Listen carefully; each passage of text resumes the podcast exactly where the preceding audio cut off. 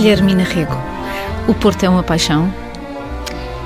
É, eu posso dizer que sim, porque nasci no Porto, uh, estudei no Porto, vivi e vivo no Porto. Um, e quanto mais olho para a cidade uh, e a vejo crescer e a vejo evoluir, cada vez mais me apaixono por ela. A Guilhermina Rego é vice-presidente da Câmara do Porto, daí esta pergunta.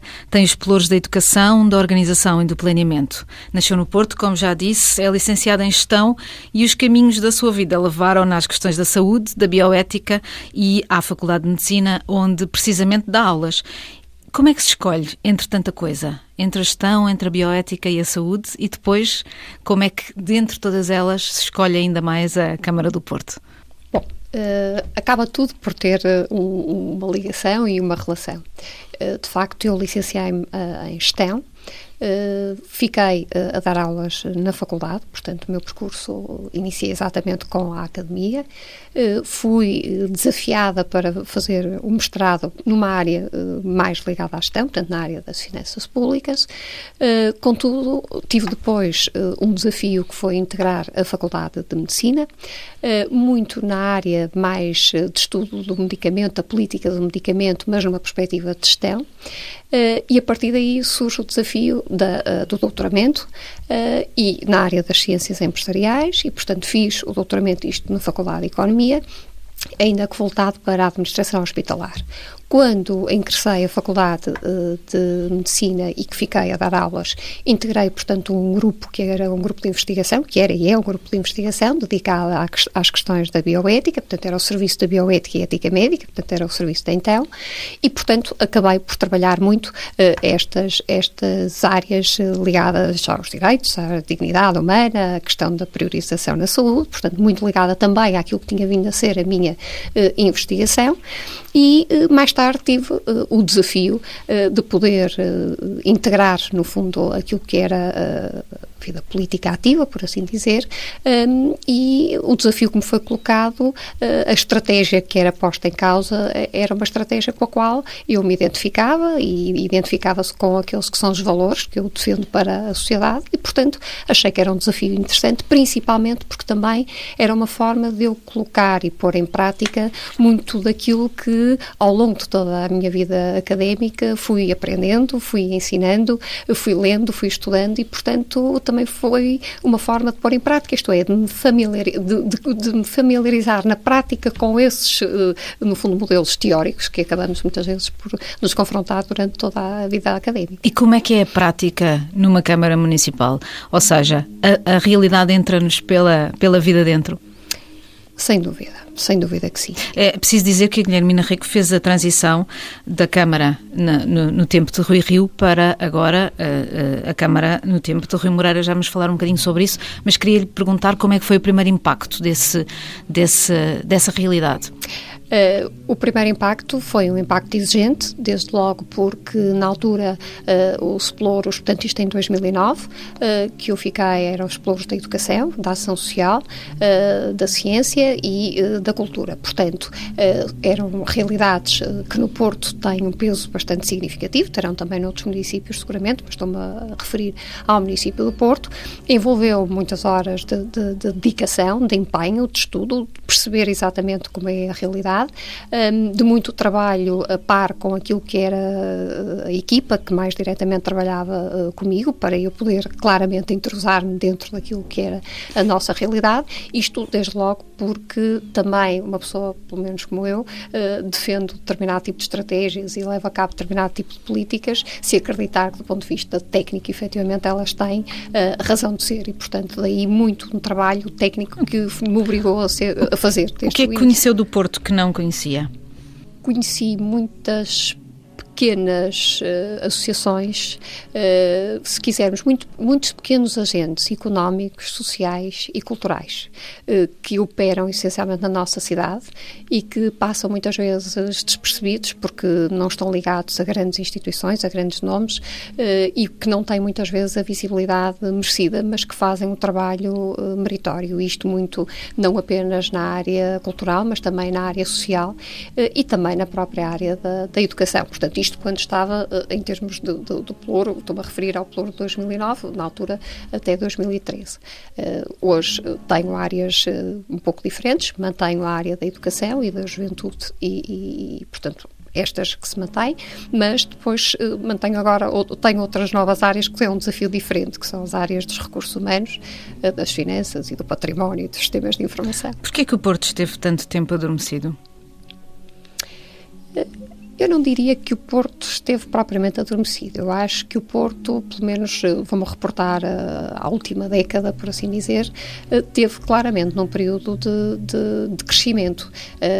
Que há, alturas em que este crescimento pode ser efetivamente mais rápido, porque estão criadas as condições, eh, mas houve uma altura em que houve um crescimento lento, porque também houve uma aposta muito grande naquilo que foi a necessidade de investir, por exemplo, ao nível dos bairros sociais, na reabilitação de bairros sociais, na reabilitação e na recuperação das escolas, portanto foi uma questão, foi uma prioridade que se estabeleceu na altura uh, estou-me a referir concretamente a 2001, 2002, portanto, na altura uh, desse mandato que, no qual eu não integrava, mas que era a política definida de então, e, portanto, só efetivamente quando sanadas estas, estas uh, primeiras necessidades que eram consideradas essencialmente básicas, não é? É que efetivamente se pode também pensar uh, naquilo que são outro tipo de necessidades que têm razão de ser, têm razão de existir, mas que na altura não eram uma prioridade inicial. E por isso, quando nós dizemos esteve apagada, se calhar eram uh, intervenções que não eram tão visíveis uh, quanto aquelas que podem ter hoje e que podemos ter nos últimos tempos também, mais a nível cultural, mais a nível turismo, etc. Que... Isso leva-nos à outra questão que eu ia colocar-lhe, que é como é que se faz essa transição de duas administrações e de duas personalidades tão diferentes entre Rui Rio e, e, e, e Rui Moreira?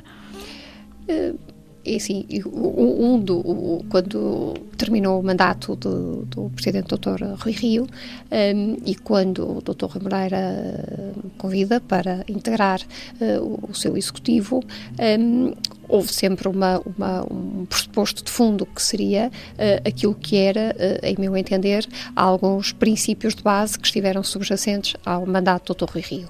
Isto porque, para mim, há um princípio fundamental, que é o da coerência, e, portanto, uh, eu não podia estar no mandato que não fosse coerente com aquilo que foi o mandato anterior e que eu integrei. Claro que há políticas que vão evoluindo, há necessidade de adaptações, há necessidade de ajustamentos, realidades também se vão efetivamente alterando, um, são claramente personalidades uh, distintas, mas há para mim um fio condutor e principalmente porque também tenho um pelouro que na altura me foi colocado como desafio, que é o pelouro das finanças e portanto para mim, uh, e como defendia e defende uh, o Dr. Rui Moreira, já era também um pressuposto Dr. Rio, eram as contas à mão do Porto e portanto para mim também que tenho esse floro. Foi um pouco fácil essa transição neste contexto. Acha que ser mulher ajuda a, a adaptar-se a estilos diferentes? Não, não sei se por ser mulher se ajusta, é mais fácil ou não é. Isto é, por norma, diz que as mulheres têm mais sensibilidade, mais capacidade de adaptação, mais, são mais flexíveis.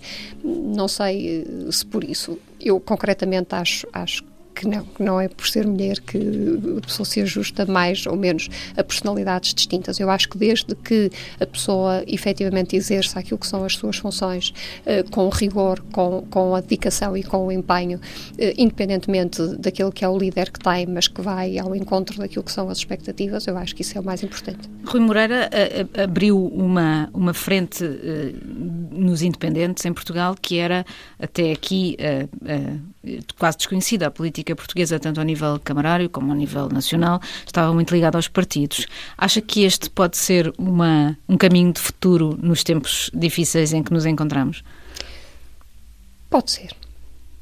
Ser vice uh, de uma personalidade tão forte como a dele deixa, de certa forma, um pouco na sombra. Isso agrada-lhe ou desagrada-lhe? Não, não, não é uma questão de sombra ou deixar de estar na sombra. Muito francamente, não é assim que eu me sinto. Uh, sou vice-presidente, uh, efetivamente, do Torre Moreira, que é uma pessoa uh, que tem uh, a sua maneira de ser, tem a sua maneira de se afirmar e cada um de nós tem aquilo que são as suas competências e, portanto, eu sei perfeitamente aquilo que é o meu papel, aquilo que são as minhas funções, não tenho necessidade de, de, de estar mais à frente frente ou menos à frente para poder me afirmar naquilo que faço e naquilo que sou, muito francamente. Portanto, não considero que, estar, uh, que, que é estar na sombra, bem pelo contrário. Se eu lhe fizesse uma pergunta desafiadora, que era o que é que as mulheres do Norte têm de diferente, qual é que seria a resposta? Não sei, francamente, não sei dizer o que é que as mulheres do Norte teriam diferente e cada vez mais agora uh, que se verifica tanta discussão em torno daquilo que são as mulheres, eu vejo as mulheres do Norte, do Centro e do Sul uh, juntas e, portanto, acho que aquilo que são os princípios de base estão lá muito lutadoras e, e assertivas. Acho que globalmente as mulheres, quando têm que ser assim, são. O, o, facto de estar na, na, na, na, Comissão da Bioética, Associação para. Como é que se chama exatamente? Portanto, o, o, o serviço? Não, a, a Associação, Associação Portuguesa sim, de Bioética. Exatamente. Fez com que uh, entrasse na equipa que propôs à, às Nações Unidas uma Declaração Universal da Igualdade de Género, com o professor Rui Nunes, uh, e que uh, pretende que esta declaração seja universal, como o nome indica, e que esteja aplicada a todos os países e que foi aceite na, na ONU. Como é que surgiu esta, esta ideia? Porquê é que ela, porquê é que ela apareceu? É, essa ideia surge um pouco na continuidade daquilo que tem sido um percurso uh, de anos, uh, trabalhar na área da bioética e, portanto, na área dos direitos humanos.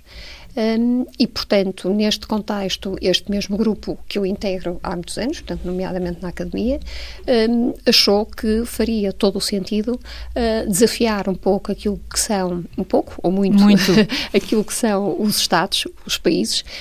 Um, a debruçarem-se claramente sobre aquilo que eh, é a necessidade de um respeito integral por princípios fundamentais. Princípios que não podem ser tidos apenas como princípios de boca, como se fala muitas vezes, a questão da autonomia, a questão da responsabilidade, a integridade física, a questão da justiça, da equidade, a não discriminação, uh, o respeito uh, por aquilo que é a própria divergência ou diversidade, se quisermos, cultural. E, portanto, há claramente uma necessidade dos países ajustarem aquilo que é a sua legislação, em função daquilo que é a sua vivência, a legislação existente, como é evidente, mas há claramente uma necessidade de se ajustarem, uh, quer com procedimentos administrativos e haver claramente um respeito por estes princípios, porque cada vez mais uh, eu acho que nós não podemos passar ao lado daquilo que vão sendo as estatísticas que nos vão efetivamente chegando e os dados que nos vão chegando.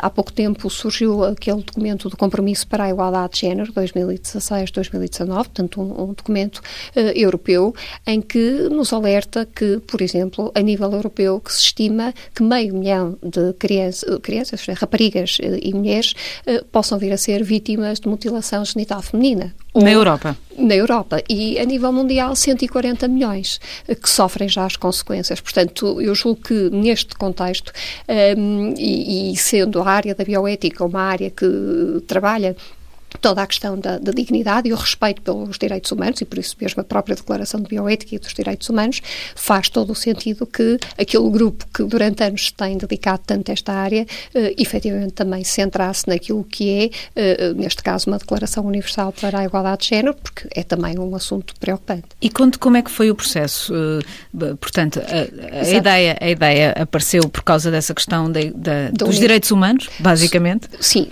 houve, portanto, há todo um trabalho trabalho de fundo e depois surge na altura a possibilidade de, portanto, o grupo se candidatar àquilo que foi um prémio proposto pela Cátedra eh, de Bioética da Unesco eh, e esse prémio foi eh, nos atribuído. E, portanto, nesse contexto, ou seja, esse prémio foi a proposta da declaração. E, portanto, a partir daí também foi um momento impulsionador para levar a cabo, então, E qual é o caminho que a, que a Declaração Universal da Igualdade de Género está a tomar?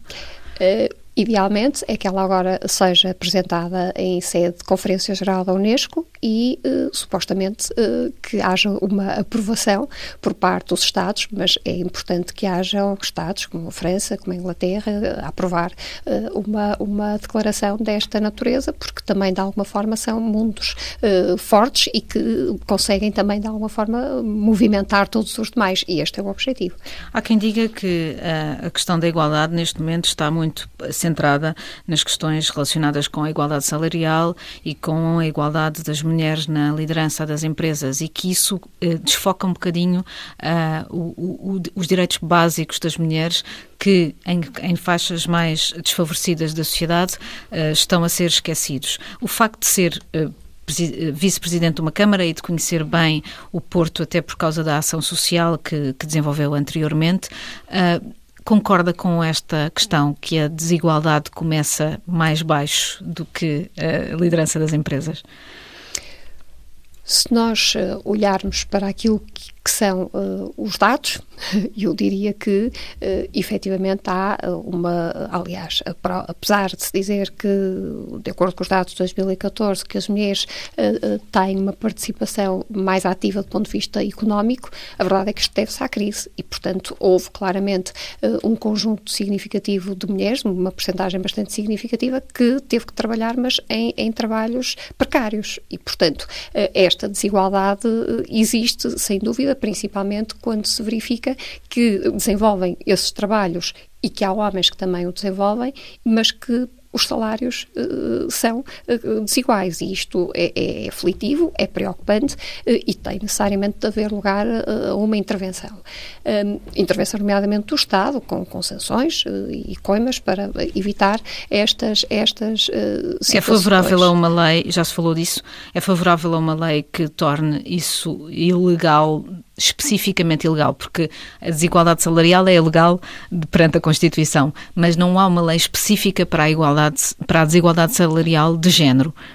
Sim, acho que tem, tem claramente de existir uma lei que proíba uh, aquilo que é uh, o facto de ser homem e mulher ser discriminado quando desenvolve o mesmo trabalho, as mesmas funções, com o mesmo valor e, portanto, ter um rendimento diferente. Isso não, não é, em meu entender, aceitável minimamente. Portanto, acho que haver uma lei que proíba, acho muito bem.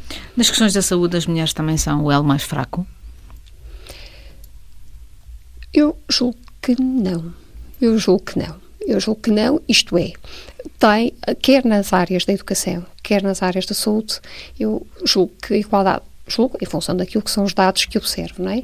A igualdade uh, de género tem vindo uh, a ter uh, um percentual bastante equilibrado e, portanto, se é verdade que há uns anos atrás tínhamos indicadores que eram aflitivos, olhávamos para taxas de mortalidade, por exemplo, materna com uma percentagem elevadíssima. Hoje, estes indicadores são claramente inferiores, a mesma coisa que a taxa de mortalidade infantil. Portanto, tem havido um, um, um, portanto, estão a ser cada vez mais criadas as condições para que haja uh, uma igualdade de acesso uh, naquilo que é uh, o, o, a possibilidade das mulheres acederem à saúde, para, direito de acesso à saúde. E, portanto, neste sentido, eu acho que neste momento não há uma igualdade, não, não é paridade absoluta, mas eu julgo que há claramente melhorias e, e, a prova disso é, e são os dados que a nível mundial nos indicam para 96% a nível de saúde saúde. Portanto, neste contexto, eu acho que uh, não estamos propriamente uh, mal. Mal. O, na área da, da, política, onde, onde desenvolveu a sua carreira mais recente, uh, o que é que é desigualdade hoje em dia? É uh, a voz, é uh, a forma como, como se nos dirigem, é o acesso aos cargos. Onde é que isso se sente? É hoje mais subtil do que era há 10 ou há 15 anos? Desigualdade de tratamento. De, está a falar em termos de, de, e de estatuto. Mas relativamente homem-mulher. Claro. Um, da política. O que é que sentiu ao longo da sua carreira? Bom, eu posso dizer que eu particularmente não, não senti. O que isto não quer dizer que não possa uh, existir, até porque a informação que existe comprova uh, que essa desigualdade uh, é clara. eu penso que hum, ao longo dos últimos anos, uh, apesar das atitudes face à, à, à, igualdade de género estarem a evoluir e na questão da política, concretamente, estarem também a evoluir, porque também se verifica que há uh, um número mais significativo de mulheres uh, mais ativas na própria política, também é verdade que está muito aquém daquilo que poderia efetivamente ser. não é por acaso que temos a lei das cotas, quer, para, quer na política, quer agora recentemente aprovada para as empresas cotadas na Bolsa e para as empresas públicas.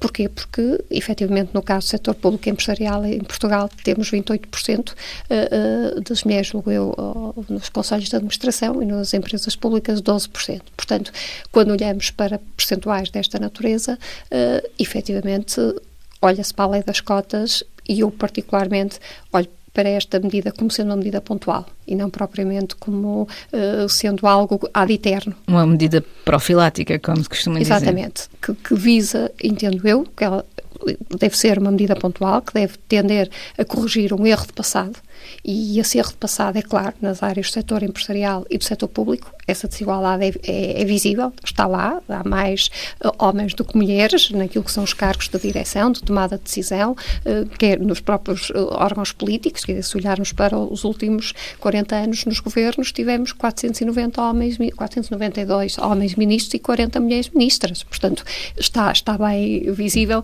esta, esta desigualdade propriamente dita. Portanto, eu julgo que deve ser uma medida pontual, não concordo que seja algo que deva manter-se sempre, porque acho que eh, depois, até se normalizarem aqueles que são os critérios que permitem que, que ambos os géneros, homens e mulheres, possam efetivamente estar aptos a candidatar-se a um determinado lugar, uh, acho que o curso normal deve ser seguido. Deve ser pela capacidade, pelo empenho, pela dedicação. Um, como digo, eu própria não, não, não o senti, posso dizer que tive a felicidade de não sentir ao longo da minha carreira. E a que é que acha que isso deveu? Não, não consigo explicar, não, não, não lhe consigo explicar. Eu não senti, não senti. Uh, eu fui sempre muito também centrada naquilo que era atingir os meus objetivos e, portanto, uh, empenhar-me ao máximo naquilo que era uh, o alcançar aquela estratégia, o ter aquele objetivo, o trabalhar. Agora, reconheço que muita gente igualmente trabalha uh, tanto ou mais, uh, dedica-se tanto ou mais e, no entanto, sente essa mesma discriminação. Eu, nos locais por onde passei, tive a felicidade, fruto das circunstâncias da vida, de não ter tido esse confronto. posso dizer que, nesse contexto,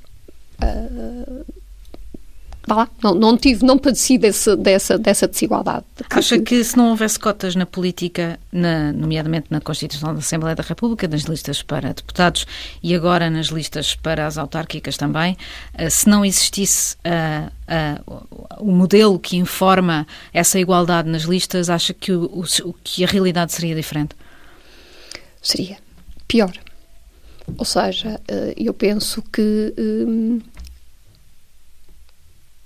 só aqueles países que efetivamente adotaram medidas legislativas específicas desta natureza, nomeadamente naquilo que respeita à intervenção política das mulheres, é que efetivamente tiveram uh, mudanças significativas. O que é que eu quero dizer com isto? Uh, aquilo que. Que a realidade não vai de si própria. Ou seja, o percurso, se deixássemos correr o curso normal, nunca mais atingiríamos aquilo que era o, expectável. E mesmo assim, com uma legislação desta natureza sendo pontual, um, vai tendo o seu tempo, não, não vai ser nada que também se corrija com a facilidade com que se espera, mas... O que é que se perde quando não se tem mulheres na política?